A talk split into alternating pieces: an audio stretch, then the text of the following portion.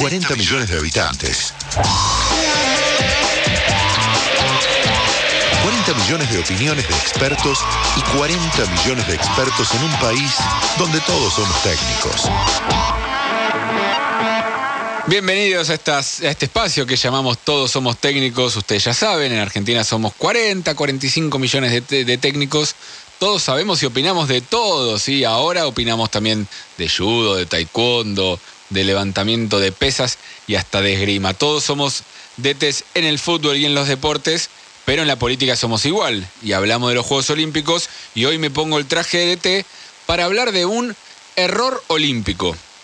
Vamos a hablar un poco de un, quizás para el que fue el tema de la semana, que es la carta que Cecilia Nicolini le mandó al Fondo Soberano eh, ruso, que es el que distribuye la vacuna Sputnik V.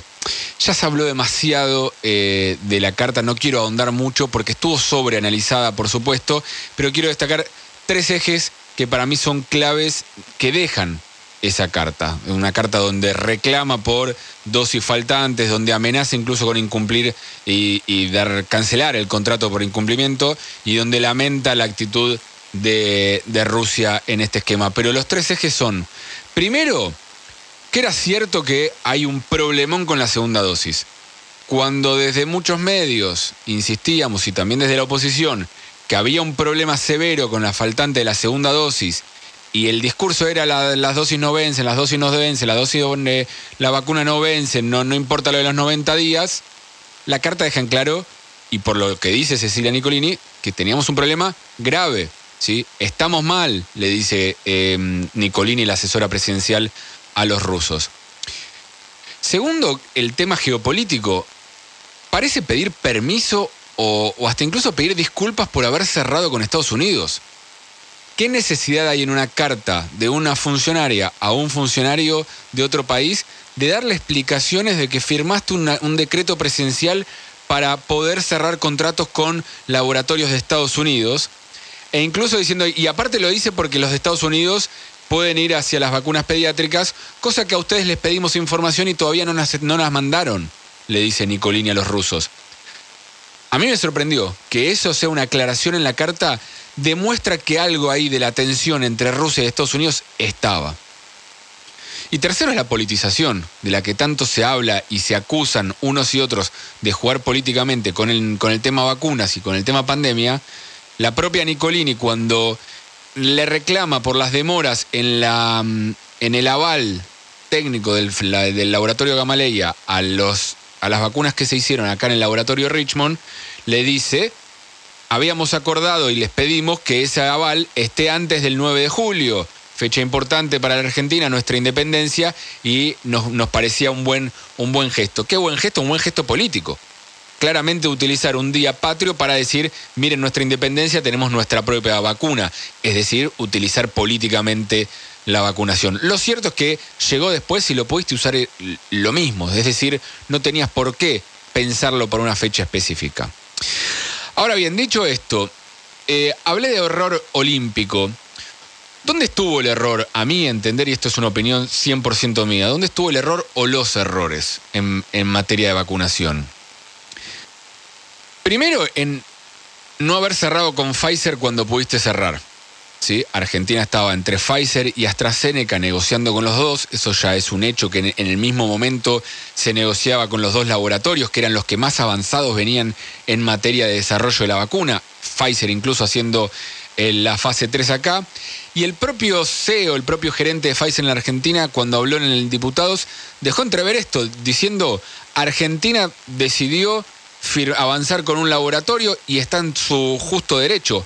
Argentina decidió uno. En lugar de intentar decidir por los dos, decidió uno.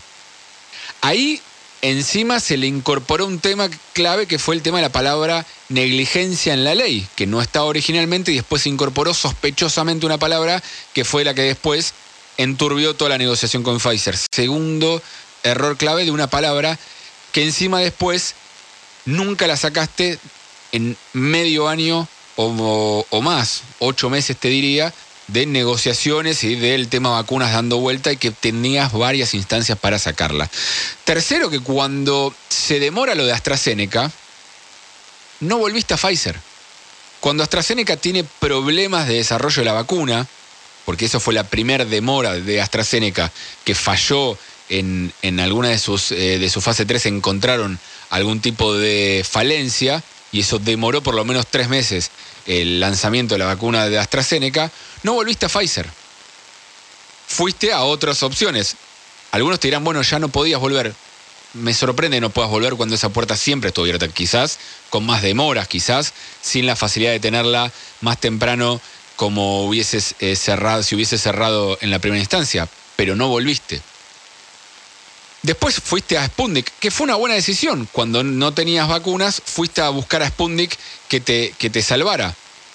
Pero los especialistas dicen que la duda con el segundo componente se sabe desde temprano vinculado a Sputnik, que había demoras y que iba a haber demoras porque es más, más difícil de producir el segundo componente. Hay de nuevo un error de no reaccionar a tiempo para buscar una alternativa a, ese, a la falta del segundo componente, que Argentina lo resolvió con esta lógica de dilatamos los plazos, lo mismo que hizo el Reino Unido, lo mismo que hizo Canadá, de más cantidad de dosis, de primera dosis a todos y después la segunda dosis, amparándose en estos 90 días que en algún momento parecía que era exitoso, pero hoy se está demostrando, y después lo vamos a repasar, que no resultó ser tan, tan exitoso. En esa instancia tampoco volviste a Pfizer. Y ahora tampoco volviste a Pfizer. Hiciste el decreto y tenés las de Moderna. ¿sí? Y la película no terminó. Daniela Blanco nos lo viene diciendo acá en este programa eh, a lo largo de, todos estos meses que el problema sigue. ¿sí? Vacunas vas a seguir necesitando siempre. Esta semana me pasó a hablar con una colega chilena, una amiga, y nos pusimos a hablar de vacunación. Claramente el ejemplo chileno eh, es notable. ¿sí? No entendía ella cuando yo le decía esto de las demoras en la segunda dosis. Me dice, no, no, acá 21 eh, días a lo sumo dos días de, delay tenés la segunda dosis. Y muchos te van a decir, no, bueno, pero ahí tuvieron la Sinovac, que es de las que tiene menor nivel de eficiencia, según los propios laboratorios. Pero lo cierto es que uno mira los números y en Chile las internaciones bajaron y los muertos bajaron de manera considerable gracias a la vacunación. Alguno me podría decir, hey, pero ahora estamos mucho mejor con Argentina. Ya llegaron más de 41 millones de dosis. Casi 30 millones eh, se aplicaron. Tenemos más de un 50% de la población argentina vacunados con una dosis, número que obviamente aumenta muchísimo si contás solamente a los mayores de 18, que eran la población objetivo hasta ahora que tiene la aval la de Moderna para los menores. Sí, estamos mucho mejor. Pero seguimos con apenas el 12% de los argentinos con vacunación completa. Estamos mucho mejor pero seguimos con cifras de fallecidos diarios todavía muy elevadas, entre 300 y 400 fallecidos diarios por, eh, por día, valga la redundancia. ¿Por qué no baja ese número de fallecidos? Si bajaron los casos, no bajan los fallecidos. Bueno, los especialistas creen, creen que en gran medida es por la faltante de esa segunda dosis, por no tener la vacunación completa. ¿Por qué? Porque arriba del 70% de los fallecidos, por ejemplo, del último mes, son mayores de 60 sigue siendo una enfermedad que las personas que más riesgo tienen son los adultos mayores. Y para que se den una idea, información oficial, hasta ayer, un 92% de los mayores de 60 años había recibido por lo menos una dosis. Un número muy elevado. Pero apenas el 50% de los mayores de 60 recibieron una dosis. Un número bajo. ¿Sí? Tendrías que tener a todos los adultos mayores ya vacunados con dos dosis. Según chequeado también información hasta ayer, hay dos millones y medio de personas mayores de 60 años que aún no recibieron la segunda dosis de Sputnik B. En la ciudad de Buenos Aires eso representa el 73% de los vacunados con Sputnik. En la provincia de Buenos Aires el 68%. Son cifras muy altas todavía. Cuando mirás estos números es donde entendés distinto la carta de Nicolini por más que lo, negaban o, que lo minimizaban, entendés la desesperación. Estamos mal, le dijo Nicolini. E incluso le dijo, hicimos tantos esfuerzos por ustedes y por la vacuna y por la Sputnik B, con dolor se lo dice, porque ahora se nota el fracaso, el fracaso del faltante de esa segunda dosis. Y entendés también por qué la dificultad política. Incluso le dice Nicolini, pone en riesgo nuestro gobierno esto le dice Nicolini. Se entiende todo esto y se entiende porque se cometió un error olímpico. O como vimos en esta columna, una continuidad de errores olímpicos. Si hubiésemos tenido más segunda dosis, más vacunación completa, muchos fallecidos probablemente se hubiesen evitado. Si uno compara los números de Chile y Argentina, en abril Chile y Argentina tenían la misma cantidad de fallecidos por millón de habitantes. La misma. Exactamente la misma. Hoy Argentina lo superó en gran nivel. ¿sí? Hay muchos que miran esto y dicen, bueno, no se puede hacer un, análisis directo de por qué. Porque puede haber diferentes factores, como la circulación propia del virus, cuándo fue la segunda ola de cada uno. Este, mm, también tiene que ver con la edad promedio de la sociedad, que afecta obviamente también a las cifras de muertos por millón de habitantes. Pero también te dicen, y es obvio que la vacunación tiene que ver. Chile tiene arriba de un 60% de toda su población con segunda dosis completa. Y se vio el efecto en fallecidos. Argentina no, el 12%. Si hacemos la comparación de cuánto serían la diferencia de muertos por millón de habitantes, Argentina, si tuviese los muertos por millón de habitantes de Chile, tendría 20.000 muertos menos.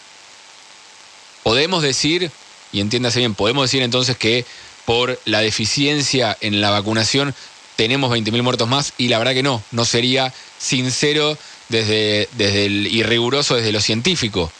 Pero sí que claramente hubiésemos tenido menos muertos, eso seguro.